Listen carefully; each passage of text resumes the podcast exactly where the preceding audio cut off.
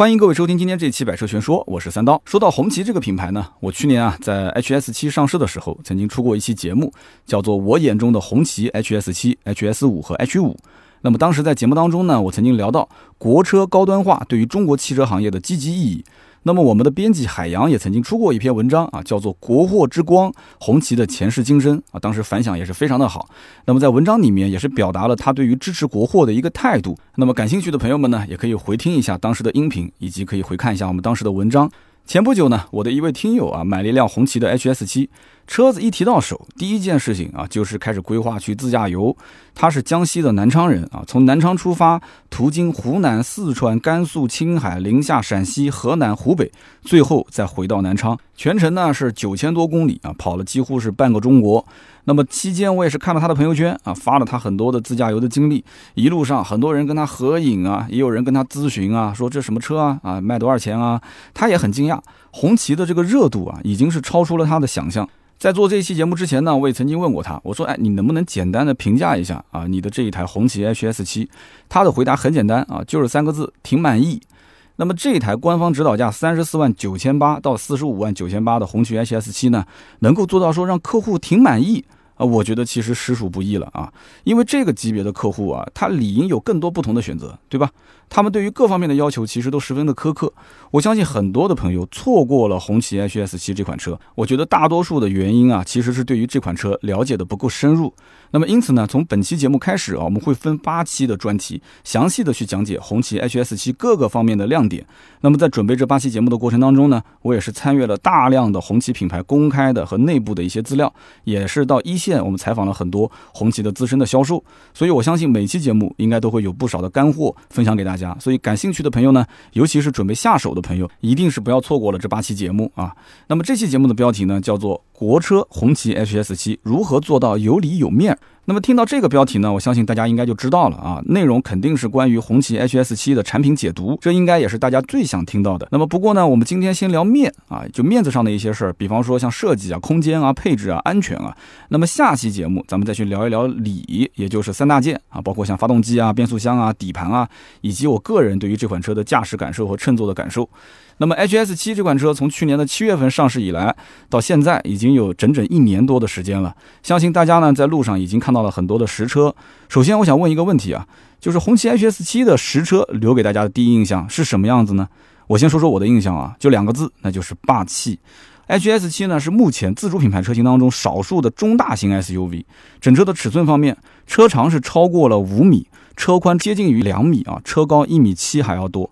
那么整备质量两点三吨左右，是一个庞然大物啊。那么跟奔驰的 G R E 啊、宝马的 X5 啊、奥迪的 Q7 都在同一个水平线上。轴距呢是突破了三米啊，达到了三零零八毫米。那么目前 GLE、X5 和 Q7 它的轴距都在三米以内。也就是说，你在路口去等红灯的时候，如果旁边停着一台 BBA 的中大型 SUV 啊，然后你开着一辆红旗的 HS7，我可以说你的气场、你的气势绝对不输给他们。那么在外观的设计上面，我觉得 HS 七的整体的轮廓其实不像是一台中大型 SUV，它更像是一台全尺寸的大型 SUV。比方说像奔驰的 GLS，包括像宝马的 X 七。那么，因为 HS 七给我的感觉是什么呢？就是车身线条更加的舒展，简单的说就是显长啊，更显长。这可能就是与 HS 七它可以选装七座有一定的关系啊。BBA 的中大型的 SUV 当中啊，其实很少有选七座的，比方说 Q 七可以选七座，但是 X 五和 GLE 都不可以选。那么在设计的细节方面呢，HS 七采用的是一套名为红旗 DNA 的造型语言。那么我相信，其实这套造型语言里面，气派。庄重都是它的一个优先级非常高的选项，而既然叫做 DNA 的话，那就必须是用很多的一些经典的传承的设计元素。比方说啊，这个红旗经典的高山飞瀑直瀑式格栅，而且现在啊，它这个前进气格栅是变成了主动式进气格栅啊。这个呢，跟大家解释一下，就是冷车的时候是可以关闭的，那么迅速呢让发动机达到一个工作温度，行驶的时候呢又可以打开，自动打开啊，那可以用于散热。那么格栅的尺寸也是做了进一步的加大，所以你站在车头，你就能感觉到一种压迫感。那么在它的车头部分呢，还有名为云纹大灯的大灯组啊，这是当下最流行的全 LED 光源，还可以智能控制远近光的切换。所以如果你仔细去看的话，你会在大灯的边缘部分看到类似老鹰翅膀的那种修饰的线条。可以说，类似这样的精致细节在 HS 七的车身上还有很多处。我们知道啊，其实商品的做工好不好，往往就是看细节，在细节上不讲究和不将就，其实就可以体现产品的品质高低。那当然了，最经典的还是它的旗标设计。在格栅和引擎盖的中间，你就能看到有一抹红色的饰条。红旗的粉丝肯定特别喜欢这个设计。那你要知道，几十年来，红旗的车型上都会立着一个小旗标。那么现在呢，它就是用一种更加现代的表现手法，将这种经典传承下来。所以我觉得这是整个外观设计的点睛之笔。那么毕竟红旗啊是自带国车光环，而这个红色不就是我们民族和国家的象征吗？而最让我感到惊艳的设计呢，就是它的外后视镜的下方有一个迎宾照地灯，投射出来的那个光影效果非常具有设计感，像是红旗车标的一个立体的 logo，又像是一张红色的翅膀。每一次上车就像脚下踩着红地毯一样，这个感觉真的一下就起来了啊！那么在内饰的设计上呢，当客户打开红旗 HS 七车门的那一刻，会有一股浓浓的豪华感扑面而来，这和红旗 HS 五车型的内饰设计风格其实完全不同。HS 五的内饰呢，我觉得更加突出科技感。而我认为这两种不同的设计风格呢，不同的定位都是完全正确的。毕竟 HS7 的车型定位要更高一个级别。我们可以看到，HS7 的内饰有很多的平直线条和矩阵的元素，营造出来的是一种威严庄重的一个氛围。这一点和它的外观设计可以说是完全保持一致。但是相比内饰的设计来讲，我还是更加喜欢红旗 HS7 的内饰用料。HS7 是目前红旗家族里面旗舰型 SUV 在用料上最舍得下血本的。我之前在 4S 店看见的那一台顶配的展车，能摸到的地方基本上都是软性材质包裹，座椅是哪怕真皮，菱形的纹路看上去相当有质感，摸上去的手感也很不错。中控呢用的是白川木实木面板和真铝饰条，有些地方呢还用上了钢琴烤漆以及真皮缝线啊，用以装饰。毫不夸张的说啊，这个内饰设计啊，其实放在市面上绝不比 G R E、X 五跟 Q 七这些车逊色，甚至啊，在某些方面的用材用料还要更胜一筹，对得起自家在家族当中旗舰车型的一个定位。那么当然了，听到我聊到这里，大家可能并不能很直观的去感受到 H S 七的外观和内饰。我之前是用了气派、庄重、豪华这些词去形容，那么建议大家还是去 4S 店啊，亲自体验一下，那就知道我说的这种感觉到底是怎样了。那么聊完内饰，我们可以再聊一聊空间啊，这就是一个比较理性的话题了。我也知道啊，很多购买这种中大型 SUV 的消费者，尤其是七座的中大型 SUV，很多都存在一车多用的需求。那这怎么去理解呢？这就是你买一台车回来，对吧？你可能有的时候呢一个人开，有的时候呢你还要带着老婆孩子出行，那么甚至可能有的时候你要带上父母全家一起出行。那么一家六口人、七口人，光能坐下还不行，还要保证每个人坐的都很舒适。还有一种情况呢，就是呃，你可能需要把后排座椅放倒，然后呢去搬运一些大的物件。所以在一车多用的使用场景下，对于一款车的空间表现和乘坐感受，客户就会提出更加多元化的一些需求。那么从硬件的参数上来看呢，HS7 的尺寸和轴距在中大型 SUV 的级别里面肯定算是大了。那么尤其是轴距，三米多的水平已经接近于现在的长轴距版的中大型轿车。那么有了这样一个底子。H S 七的空间表现自然不会差。那么我个人呢，也是在 4S 店啊去实际体验了一下这个车。展车选装了七座。那么以我一米七五的这样的一个身高坐进去呢，我坐在第一排啊，我调到合适的位置之后，那么我发现头部空间呢还有一拳三指左右。那么第一排的座椅保持不变的情况下去体验第二排，第二排的头部空间一拳一指，腿部空间最大能够到两拳，最小至少也是三到五指。那么将第二排的座椅再调到一个适中的位置，我在坐进第三排之后，我会发现头部空间呢。大概两到三指，腿部空间四指左右。那么当然了，这是我的个人体验，仅供参考。那大家呢也可以去 4S 店亲自去体验一下，感受一下。那么总体来讲呢，HS7 的第一排和第二排的头部和腿部空间是相当宽裕的，而且座椅呢设计的是非常的宽大，填充物呢也是厚实而且柔软，跟家里面的沙发的舒适性是有的一拼啊。第二排中间地板的隆起也是被控制在一个可以接受的范围。这个第三排的空间呢，我觉得啊是可以应付一个中短途的行程。红旗 HS7 的整体的空间表现和乘坐感受啊，应该说是可以给一个好评。那么当然了，如果说你选择的是五座版的红旗 HS7，那么它的腿部空间还会更加的宽松一些啊。你要想翘个二郎腿什么的啊，来个葛优躺什么的都不是问题。那么至于后备箱的空间表现，HS7 选装七座之后呢，可以同时将第二排、第三排的座椅放倒。那么五座呢，是可以将后排座椅放倒。而且是按比例放倒啊！我们尝试放倒之后，我们会发现整个的空间非常的平整。咱们以七座版本为例啊，放倒之后，它的后备箱最大的净深可以达到两千零五十五毫米，也就是两米多，它的净深，再加上一千三百九十毫米的最大宽度，以及七百四十毫米的最大高度，基本上可以这么理解，放一张床都不是问题了。一般情况下，七座只需要放到第三排座椅就可以了，是吧？那么五座版本连后排座椅都不用放倒，我觉得其实它提供的后备箱空间已经可以满足绝大多数客户的装载需求了。那么我们可以总结一下，就应该讲，对对于这种一车多用的使用场景，在载物方面，HS7 绝对可以胜任不同的情景下的啊各种各样的需求。那么同时在载人方面，它还可以提供一个舒适的乘坐感受。那么剩下来就是看看自己到底是需要七座还是需要五座车型。所以这个话题呢，我其实在节目中也聊过很多次了啊。如果你七座是刚需啊，长期都是六个人以上的这样的一个出行，那么你想都不用想，你直接就选装一个七座版。如果说你不是刚需的话，那五座肯定是个不错的选择。那么聊完空间，咱们就可以聊一聊配置了。在配置方面呢的话，我个人觉得啊，我比较喜欢分为舒适性配置和安全性配置两大类。那么首先呢，就是舒适性配置。舒适性配置如果说要丰富的话，这款车一定会在消费者心中加分很多。那么红旗的初衷呢，也是希望 H S 七打造出一个尊贵国宾级的体验。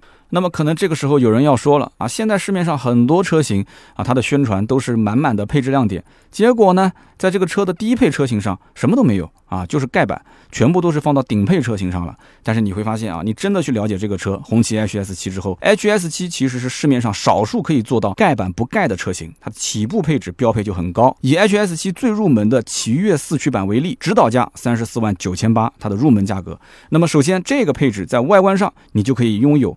外后视镜的迎宾照地灯，就我们刚刚前面说的啊，上车很带感的。那么入门版的车主上车就可以有一种满满的仪式感，对吧？那么在内饰方面，它有 Aventura 的皮质座椅，以及 Aventura 材质的顶棚，还有它的立柱也是 Aventura，，整体的豪华感的氛围营造非常不错。而在这个车内的舒适性配置方面呢，它是标配了全景天窗、含记忆的电动后备箱、全液晶仪表。多功能方向盘、主驾驶十项电动调节、前后座椅加热、BOSS 五点一环绕声音响系统、温度的分区控制、定速巡航等等等等，这些都是标配。可以说，最入门的 HS 七就已经是将同级别应该有和不应该有的配置一揽子全都打包给你了，日常用车绝对够用了。那么同样预算买了其他车型的一些客户，哎，你要有一天看到了红旗 HS 七。对吧？这是一个最入门的版本，我估计这个哈喇子都要流下来了啊！怎么配置这么高啊？入门的奇悦四驱版其实舒适性配置已经很齐全了。那么你要如果说预算充足，你去看指导价四十五万九千八的顶配，也就是智联启领四驱版啊，你会发现在基础配置之上又增加了空气悬挂。座椅呢也是升级成了我们之前提到的纳帕皮质座椅。此外呢，还有后排的侧面隐私玻璃，还新增了方向盘加热、前后排座椅通风、十点一英寸的后排娱乐系统、六十四色的氛围灯，还有智能进入等等各种各样的配置，非常非常丰富。在这些配置当中啊，我觉得最能体现尊贵国宾级体验的这个配置是什么呢？就是空气悬挂。那么这对于行驶舒适性的提升是相当明显的，同时呢，还有主动迎宾功能，在车门打开的时候呢，它会自动下降悬挂的高度。哎，这是非常非常厉害的，方便上下车。这个功能真的在同级车型甚至更高级别的车型里面都非常非常少见。当然了，空气悬挂的成本也是非常的高。那么这也是为什么在五十万以下的车型当中，我们几乎很少能看到它配备的原因。那么此外，还有充满神秘感和高级感的后排的这个侧面隐私玻璃，以及十点一英寸的后排娱乐系统。一般情况下，这种配置都是百万级的豪车才会有的，大老板才能有的待遇啊。当你安安静静的坐在后排啊，外面很多人啊被你这个隐私玻璃勾起了好奇心，想要透过这个车窗隐隐约约看见你的样子，大家一定会猜测啊，坐在这个车子里面的人一定非富即贵啊，都想知道你究竟是什么样的人物，贵宾的体验不就是这么来的吗？那么关于安全配置呢？说实话啊，现在的消费者对于安全的重视程度是越来越高。一台车买回去，谁都不希望它只是一个脆弱的壳。不过呢，现在的车啊，在安全上下的功夫都很多。那么像 HS7 这种四十万级别的中大型 SUV，只有做得更好，才能赢得客户的欢心，对不对？所以呢，我们可以先讲一讲 HS7 的被动安全。那么相较于那些主动安全配置啊，这个被动安全一定要做得很好。为什么呢？它就像房子的地基，你要打得牢，被动安全如果不到位的话，主动安全配置再多，其实也不保险。那么 HS 七从一开始立项的时候，参照的就是2018版 CNCAP 五星研发标准。说白了，在研发初期，它就是冲着 CNCAP 五星认证去的。在它的车身部分呢，它是采用了 9H 超强笼式车身结构，高强度钢比例是达到了百分之六十三点七。强度最高呢是达到了一千八百兆帕，除了车身强度更好，还有轻量化的特点。在气囊的部分，最入门的版本就标配了六个气囊，包括主副驾驶的安全气囊啊，以及它的前排侧气囊、前后排的头部气囊。而最上面的这个顶配车型呢，会有八个气囊啊，多了两个后排的侧气囊。那么另外呢，它的前排预警线力式安全带和后排的线力式安全带也是全系的标配。那么接下来呢，我们可以聊一聊它的底盘。其实关于底盘啊，我们一般谈到被动安全的时候很少会提。其实 HS 七的底盘还是值得去聊一聊的。我们平常去开的轿车，冷不丁啊遇到一些坏路啊、烂路啊，还是很头疼的。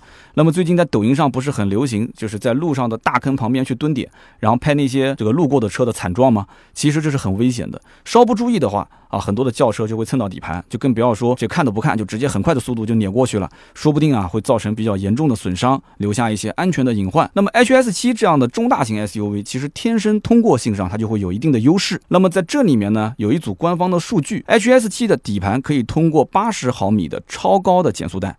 一百二十毫米的坑线以及一百八十毫米的路肩石。此外呢，它的底盘还通过了越障、坠坑、侧滑、甩尾等等模拟失控的场景。可以说，它的这个测试啊，也是用心良苦啊，是模仿我们日常生活中经常遇到的一些就是相对比较复杂的路况。所以呢，我们平时开车，即使一不小心走神了啊，但是这个车辆依然可以让你保持一个很稳定和可靠的一个通过性。所以我想说，这个底盘啊，其实是 HS 七被动安全的一部分，这也是不容忽视的。那么在主动安全配置上呢，HS 七的亮点也很多。比方说，它配备了最新的博世九点三代的 ESP 车身稳定系统啊。博世这个品牌大家都很熟悉了啊，在这个车身稳定系统方面，那绝对是大咖位的啊。安全性能和 NVH 其实各方面都是有所提升的。那么与此同时呢，它也整合了十项功能的 L2 级的智能驾驶辅助系统。这个呢，我接下来就是要聊的重点了。HS 七的这个 L2 级的智能驾驶辅助系统，它不是有一些车型上可能也是宣传 L2，但是都是准 L2 级的。这个 HS 七上的是真 L 二级，那怎么去定义它是准还是真呢？